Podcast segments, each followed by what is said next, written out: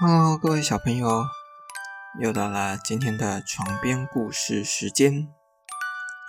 今天来和大家说一个披着羊皮的狼的故事。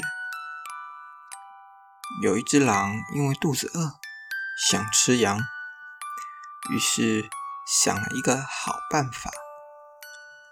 狼找了一张羊皮披在身上。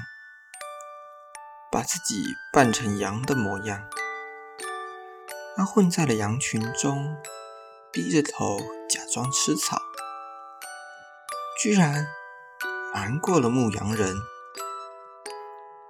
晚上，狼和其他羊一起被牧羊人赶回羊圈，狼很高兴，心想。终于可以好好享受肥嫩的羊肉了。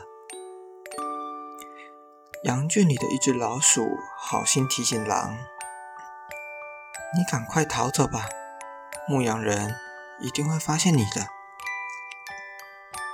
怎么可能？我伪装的这么成功，他白天都没发现，晚上就更不可能发现了。”可是。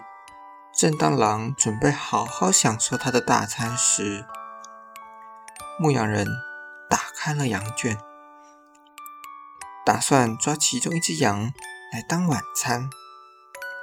牧羊人一眼就选中了狼假扮的羊，他刚走进狼，便发现了狼的真面目，于是二话不说的一刀把狼给杀了。小朋友，这个故事告诉我们：自以为聪明的人，最后一定会自食恶果。